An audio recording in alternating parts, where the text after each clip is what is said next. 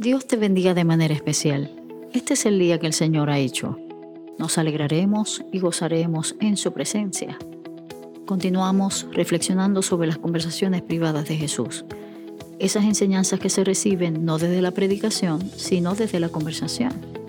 En el segmento anterior estábamos refiriéndonos a lo que retrata el Evangelio de Marcos capítulo 7, versículo 24 al 30, o Mateo capítulo 15, versículo 21 al 28. Sí, es la historia de la mujer sirofenicia, de esa mujer cananea que llega hasta donde Jesús está y se postra a sus pies diciéndole, Señor, Hijo de David, ten misericordia de mí. Mi hija es gravemente atormentada por un demonio. Y en esa mujer había una esperanza, una certeza de que este llamado Hijo de David es el Mesías y que podría hacer algo maravilloso por ella y por su hija también. Al principio Jesús no les respondió palabra y por otro lado, los discípulos se acercaron donde él y le dijeron, despídela, pues da voces tras nosotros, o sea, nos está interrumpiendo nuestro trabajo. Pero el Señor, de una manera maravillosa, quiere dar una gran lección, tanto a la mujer como a sus propios discípulos. Y dice, no soy enviado sino a las ovejas perdidas de la casa de Israel. Ella al escuchar esa declaración no se siente desanimada, por el contrario, la Biblia dice que ella va donde el Señor y se postra a sus pies, me la imagino abrazándole y diciéndole, Señor, por favor, socórreme, es urgente, te necesito. Entonces el Señor le responde, le dice, no está bien tomar el pan de los hijos y echarlo a los perrillos.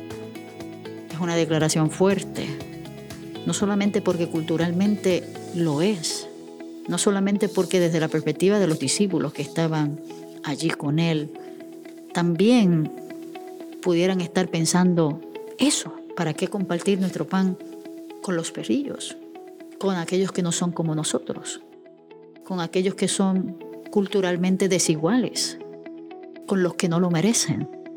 Pero es maravilloso ver la respuesta de esta mujer, porque le dice, sí Señor, pero aún los perrillos comen de las migajas que caen de la mesa de sus amos.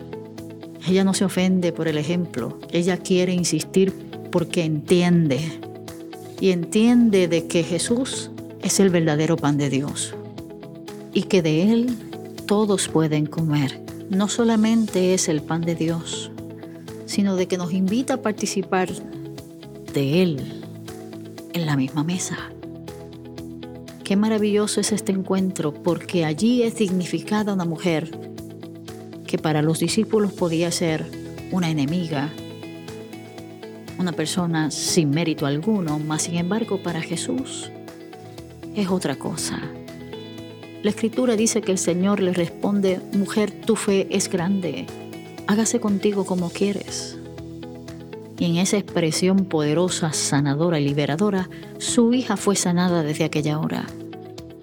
Pero recuerden que no solamente fue su hija, es que ella también de regreso a casa va distinta, va sanada, va restaurada. La Biblia dice que cuando llegó a su casa la encontró descansando y acostada en la cama. Maravillosa expresión de amor que el Señor nos ayude a entender.